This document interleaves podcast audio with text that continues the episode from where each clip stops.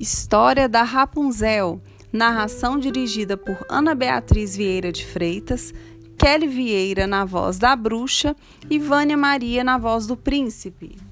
Numa pequena aldeia, um casal aguardava ansioso a chegada do primeiro filho. A mulher ficou com vontade de comer os rabanetes da horta vizinha. A horta pertencia a uma bruxa que apareceu na hora que o homem escondido apanhava alguns rabanetes.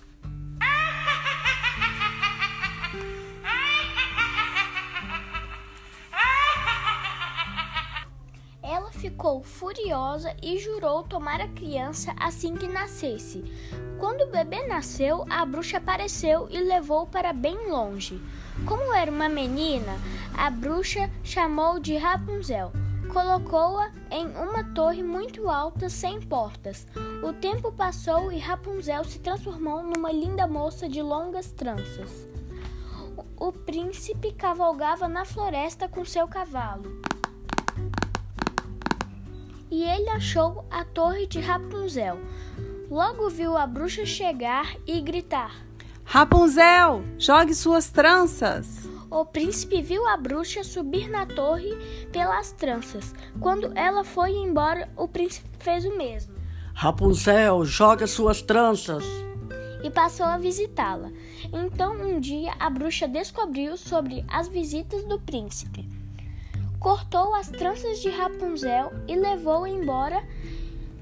Esperou pelo príncipe para se vingar.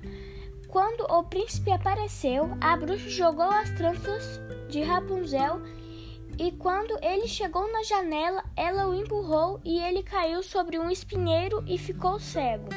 O príncipe, mesmo sem enxergar, correu ao mundo procurando Rapunzel.